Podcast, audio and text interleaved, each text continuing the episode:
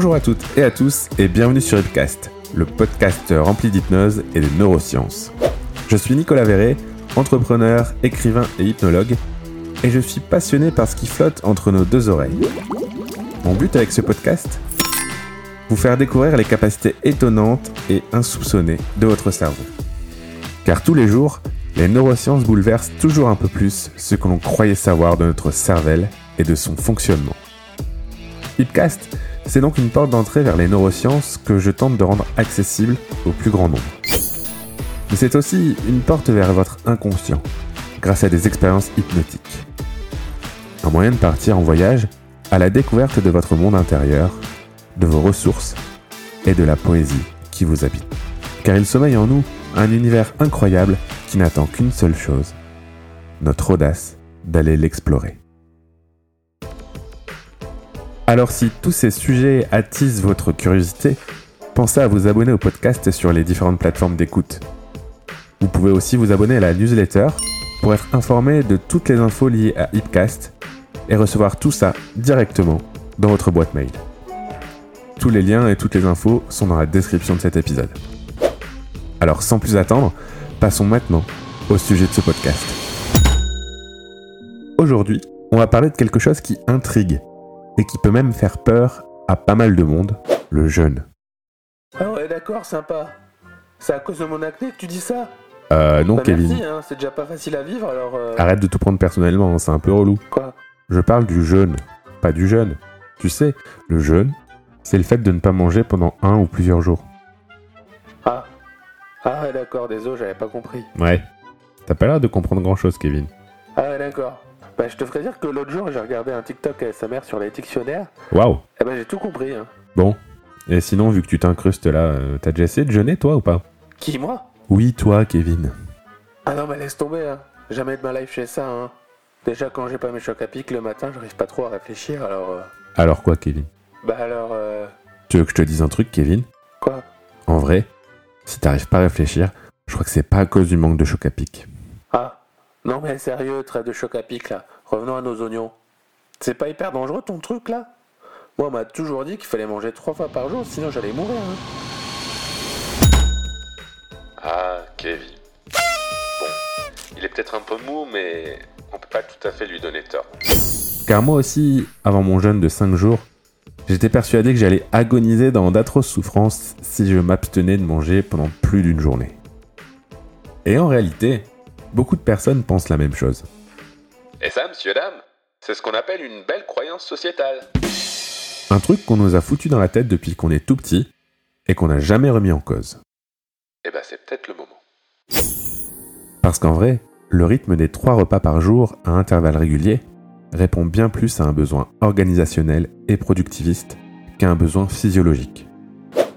Bien que ce rythme trouve ses racines au cours du Moyen Âge, la généralisation de l'électricité et l'apparition du travail à la chaîne n'ont fait que bouleverser encore un peu plus notre rythme quotidien, pour ne pas dire notre rythme naturel. Et oui, car avant, bien avant, quand on portait des peaux de bête et qu'on se torchait dans les feuilles d'acacia, on mangeait ce qu'on pouvait. Et surtout quand on pouvait. C'est-à-dire quand on trouvait quelque chose à grailler. Nos ancêtres pouvaient donc passer une, deux, trois journées, et même beaucoup plus que ça, sans manger. Et chose incroyable, on survivait sans manger trois fois par jour. Car en réalité, l'être humain n'a nullement le besoin vital, ni même la nécessité de manger toutes les 8 heures. C'est même tout le contraire. Ouais d'accord, mais euh, pourquoi tu veux absolument nous empêcher de bouffer? Ah bah t'es encore là toi. Ouais. En vrai, si je reformule ta question... Et au fait, Oui Kevin tu leur as dit aux gens de s'abonner à ton podcast Ouais ouais t'inquiète, je leur ai dit au début. Je leur ai dit qu'ils pouvaient s'abonner à la newsletter, et sur Deezer, Spotify, Apple Podcast et tutti quanti. Ah cool, bien ouais. Et sinon, les tutti frutti, c'est les bonbons, c'est ça? T'en as là? Ah, Kevin. Qu'est-ce qu'on va faire de toi? Bah quoi? Bon, reprenons. Pour résumer la question de notre jeune ami avant qu'il ne nous interrompe, pourquoi devrait-on jeûner? Eh bien pour de multiples raisons que les scientifiques ont découvert il y a seulement quelques dizaines d'années. La première d'entre elles est que le jeûne est bon pour la santé. Et ouais, contrairement à cette croyance tenace que l'on a toutes et tous en tête, ne rien manger est bon pour la santé. Mais voici une petite liste des bienfaits du jeûne. Favorisation du renouvellement cellulaire, stabilisation hormonale et de l'humeur, amélioration du sommeil, meilleure concentration et meilleure capacité cognitive, perte de poids et de notre addiction au sucre, détoxification de l'organisme et boost du système immunitaire. Mieux que n'importe quel médoc, non? Et c'est totalement gratuit. Pour bénéficier de tous ces bienfaits, il suffit d'arrêter de manger pendant une période d'au moins 16 heures. C'est tout. Une fois ce délai passé, le système digestif est vide, lui donnant tout le loisir de commencer à se régénérer. Lui qui n'a d'habitude jamais le temps de le faire, trop occupé à digérer et à transformer notre nourriture en énergie. La régénération des cellules se met alors en marche et va continuer tout au long du jeûne. Et ce n'est que la première étape. Car si vous continuez pendant deux ou trois jours, un autre phénomène se met alors en route, la cétose. Ok Nico, mais c'est quoi la cétose? Eh bien pour résumer, notre corps a besoin d'énergie pour fonctionner. Nos cellules, nos muscles et tout particulièrement notre cerveau, qui à lui seul consomme 20% de l'énergie du corps humain alors qu'il ne représente que 2% de sa masse, tirent leur énergie du glucose, que l'on trouve dans notre nourriture. En gros, le glucose, c'est notre carburant. Sans lui, pas d'énergie. Pas d'énergie, pas de cerveau. Pas de cerveau, pas de vie humaine. Quoique. Tu peux venir voir un truc euh, Quoi encore? J'ai rien dit là. Non, non, rien, oui, t'as as raison, t'as rien dit. Bref, revenons à nos oignons. Lorsque l'on jeûne, on ne fournit donc plus de nourriture et donc plus de glucose à notre organisme. Ce dernier va alors piocher dans ses réserves de lipides, à savoir la graisse de nos petites poignées d'amour, qu'il est capable de transformer en glucose afin d'alimenter nos cellules et notamment celles de notre cerveau. En gros, c'est le principe du régime quoi. On mange moins, du coup, le corps tape dans les réserves et en tapant dans les réserves, on maigrit. Et au passage, on enclenche le phénomène de cétose. Allez, chérie, passe en vitesse lumière. Si vos gens ont réparé l'hyperpropulsion, Le corps change alors de carburant et remplace les glucides par les lipides.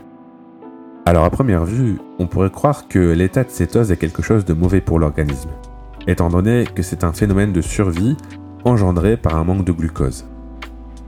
Et pourtant, plusieurs scientifiques originaires de Russie et d'Allemagne, qui s'avèrent être les deux pays les plus avancés dans la recherche sur les bienfaits du jeûne, ont démontré que certains gènes de notre ADN s'expriment bien plus en état de cétose qu'en temps normal. Et ces gènes surexprimés activent alors des capacités habituellement endormies. Comme si le corps activait ses super pouvoirs pour faire face à une situation inhabituelle. Et on ne parle pas de petits pouvoirs pourris du genre euh, rapetisser à la taille d'une fourmi comme euh, Ant-Man. Non, ce sont des pouvoirs bien plus utiles que ça. En même temps, c'est pas compliqué. Car selon Mark Matson, neuroscientifique à l'université John Hopkins, le jeûne est un moyen prépondérant de prévenir la maladie d'Alzheimer, la démence et la perte de mémoire. En période de jeûne, le corps produit beaucoup plus de BDNF, une protéine aux effets étonnants. Car les BDNF ont pour effet d'augmenter le nombre de mitochondries, vous savez, les minuscules génératrices d'énergie de nos cellules, et de favoriser la création de nouveaux neurones dans l'hippocampe, la zone du cerveau responsable du fonctionnement de la mémoire et des apprentissages. Les BDNF renforcent également la production de sérotonine, aussi appelée hormone du bonheur, et participent à l'amélioration de l'humeur. Le jeûne a donc un véritable effet antidépresseur et régénérateur, non seulement sur les cellules du corps, mais également sur nos neurones. Pas mal comme super pouvoir, non? Et ce n'est pas tout. Car Walter Longo, professeur de gérontologie et de biologie à l'Université de Californie du Sud, a également découvert quelque chose d'encore plus incroyable. Dans son expérience, le chercheur a pris deux groupes de souris. Le premier groupe, composé de souris atteintes de tumeurs cancéreuses, a subi plusieurs cycles de jeûne. C'est-à-dire que les souris ont été privées à plusieurs reprises de nourriture pendant 40 à 60 heures. Les souris du deuxième groupe, malades, elles aussi, mangeaient quant à elles normalement, plusieurs fois par jour. Cette expérience a été reproduite un peu plus tard chez l'être humain. Résultat? Il a été démontré que le jeûne retarde la croissance de certaines cellules cancéreuses, présentes dans le cas de cancer du sein, de mélanome ou de gliome. Et que le jeûne a un effet tout aussi efficace que la chimiothérapie. Mieux, la combinaison du jeûne et de la chimiothérapie est même plus efficace que la chimiothérapie toute seule.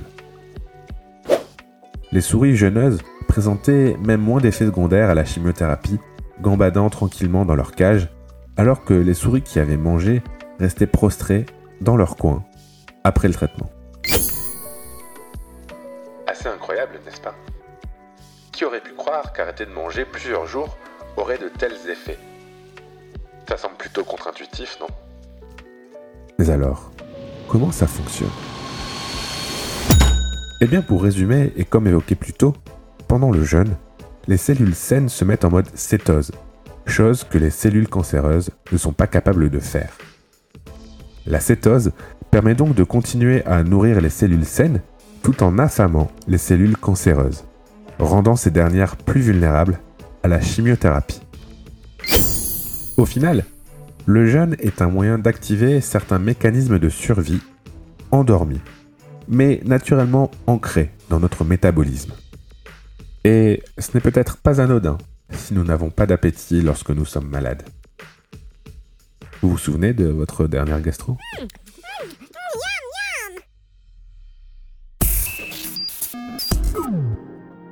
Pour avoir jeûné plusieurs fois pendant 5 jours, je peux donc vous faire part de ma petite expérience en vous recommandant de commencer par une période de 16 puis de 24 heures, en fonction de votre état et de vos ressentis. Il est très important de toujours écouter les signaux de votre corps.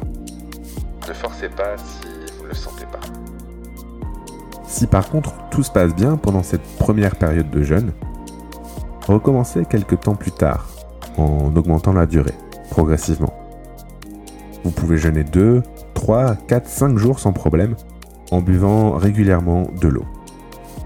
Il est en théorie possible de jeûner 40 jours, mais je ne saurais que trop vous recommander d'y aller doucement et de vous faire accompagner pour des jeûnes qui dépassent les 5 jours.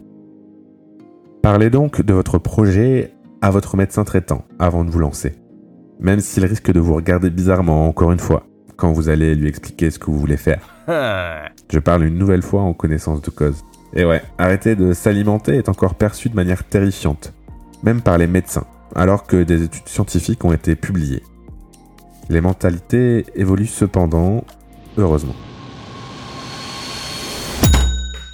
Ce qui est assez surprenant quand on jeûne, c'est que la sensation de faim s'estompe au bout de deux jours, en moyenne. Au bout de trois jours, la totalité des cellules du système digestif sont renouvelées. L'état de cétose se met en place et une sorte de bien-être, de concentration et de paix de l'esprit s'installe alors, comme libéré d'une contrainte et soulagé de voir que rien de terrible ne se produit si on ne mange pas. En tout cas, cette expérience m'a donné une sacrée confiance en mon corps et en ses capacités. Et je me suis finalement rendu compte que l'on mangeait bien souvent par gourmandise ou par habitude plutôt que par réelle nécessité. Passé cette période de transition qui correspond au switch de la cétose, c'est étonnant de voir comment notre corps est capable de s'adapter. Et aussi surprenant que cela puisse paraître, le jeûne peut même être un état plutôt agréable à vivre. C'est en tout cas ce que j'ai ressenti quand j'ai expérimenté cette drôle d'idée d'arrêter de manger pendant quelques jours.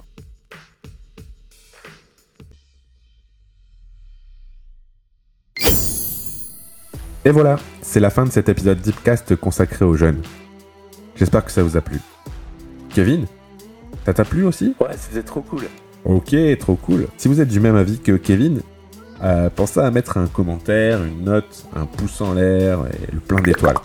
Ça prend 3 secondes, ça donne plein de good vibes et ça aide follement Hipcast à monter dans les classements et à sortir du lot de la jungle des podcasts. Alors merci pour votre soutien, et quant à moi, je vous donne rendez-vous très bientôt pour un nouvel épisode d'Ipcast.